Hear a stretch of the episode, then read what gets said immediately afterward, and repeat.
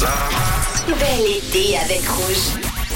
Et oui, passez un bel été les amis avec Rouge. Nous sommes ensemble jusqu'à 13h. Aujourd'hui c'est John pour vous accompagner en ce mercredi, mercredi 28 juin, journée où on fête les Irénées aujourd'hui. Alors passez une très belle journée et n'hésitez pas à nous envoyer un petit message si jamais vous êtes euh, à l'écoute de Rouge 079 548 3000. En parlant de messages, on en a reçu un, un petit message de la part d'Aline qui souhaiterait passer un joyeux anniversaire en t'écoute. Coucou Aline.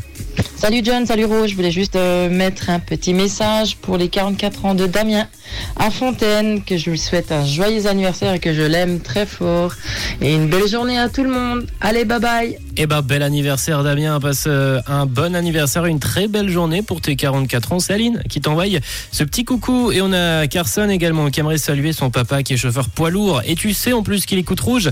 Alors on salue fort ici le papa de Carson qui est sûrement sur les routes 079 548 3000 si vous avez également un petit message à nous faire passer. Sinon, cette date nous cache pas mal de choses, notamment le combat, l'un des combats les plus mythiques de boxe. C'était à Las Vegas il y a 26 ans, c'était le 28 juin 1997 et c'est le moment où Mike Tyson mord l'oreille de son adversaire Evander Holyfield et lui arrache un bout de cartilage.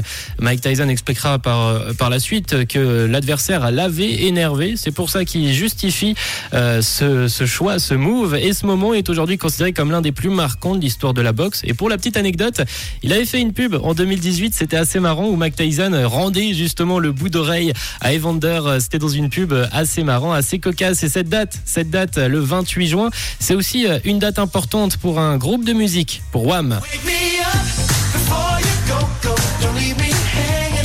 Il y a 37 ans aujourd'hui, le 28 juin 86, Wham donnait leur concert d'adieu. C'était à Wembley avec plus de 70 000 fans qui étaient venus au stade assister à la dernière de Wham et plein d'artistes également. Il y avait aussi George Michael, euh, Elton John, Simon Lebon, Duran Duran, pas mal de personnes qui étaient venues pour euh, le groupe Wham. Évidemment, George Michael, en fait, c'était un peu logique qu'il soit là étant donné qu'il fait partie du groupe Wham.